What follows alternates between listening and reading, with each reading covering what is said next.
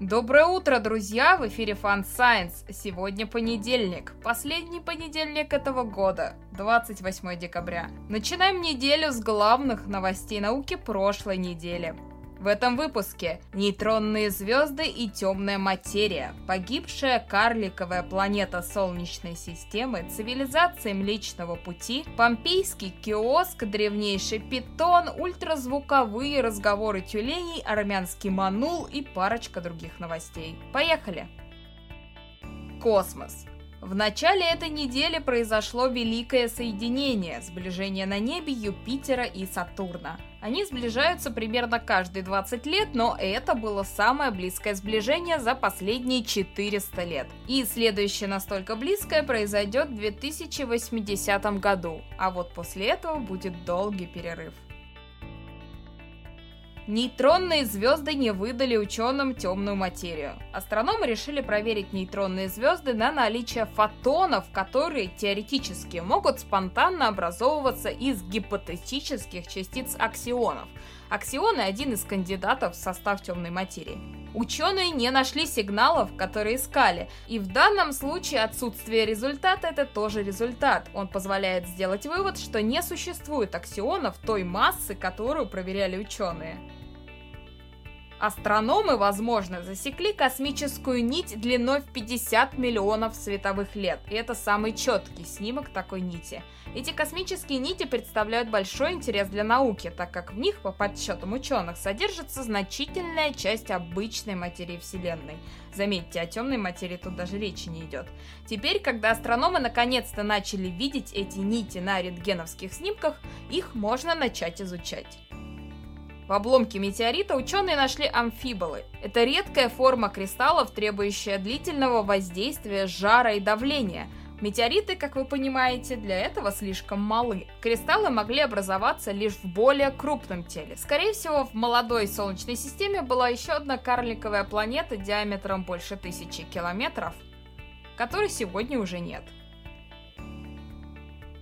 Ученые из лаборатории реактивного движения НАСА пересчитали знаменитое уравнение Дрейка, формулу, по которой теоретически можно вычислить количество разумных цивилизаций в галактике.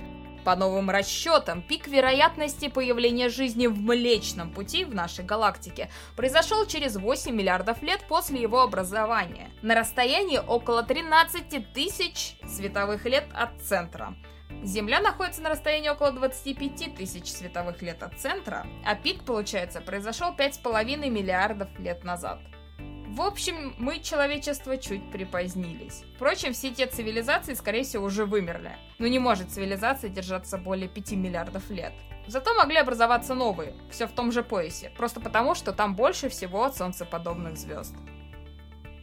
Планетологи закончили извлекать грунт астероида Рюгю, в январе 2021 года ученые начнут процесс сортировки частиц по размерам и изучения их физических свойств и состава. Работы будут проводиться в условиях атмосферы из чистого молекулярного азота. Это необходимо для того, чтобы предохранить грунт от контакта с кислородом из земной атмосферы. Астрономы вычислили, что 100 тысяч лет до нашей эры две звезды Плеяд находились дальше, чем сейчас, и их можно было различить невооруженным глазом. Это, по мнению ученых, позволяет объяснить, почему у разных народов легенды о Плеядах схожи. Медицина. Впервые ученым удалось превратить эмбриональную стволовую клетку в ооцит, предшественника яйцеклетки. Пока что такой ооцит не может поделиться и дать зрелую яйцеклетку, но зато принимает мужскую половую клетку и вырастает до 8 клеток, после чего гибнет. Авторы продолжают исследования. История. В Помпеях нашли продуктовый киоск с сохранившейся едой. В киоске, по словам исследователей, продавали сырые готовые блюда.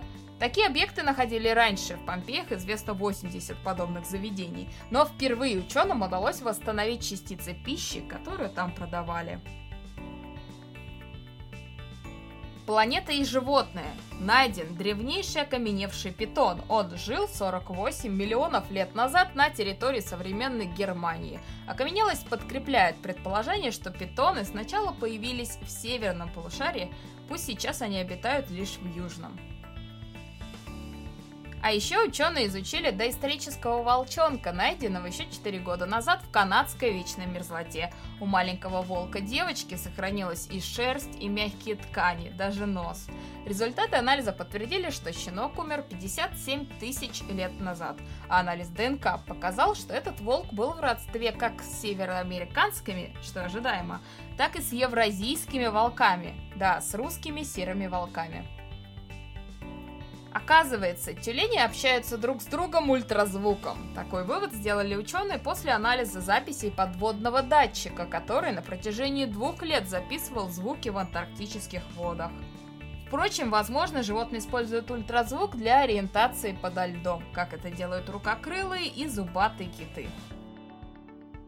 А вот шимпанзе возвращаются к прерванному разговору. Общаясь друг с другом, шимпанзе Баноба могут на что-то отвлечься, но потом возвращаются к общению с прежним собеседником. До последнего времени считалось, что такое поведение свойственно только людям.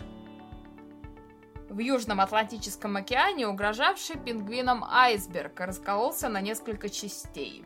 Казалось бы, это хорошо, быстрее развалится и растает, но на самом деле это плохо, потому что так айсберг, его части, могут еще ближе подойти к берегу, прежде чем сядут на мель. Да и большой приток талой пресной воды не несет с собой ничего хорошего для экосистем океана. Ученые продолжают за ним наблюдать. Ну а закончим на хорошей новости. В Армении впервые за сто лет обнаружили манула. В последний раз этого представители семейства кошачьих видели в республике в 20-х годах. Многие эксперты считали его истребленным на территории этой страны видом. Но вот он нашелся.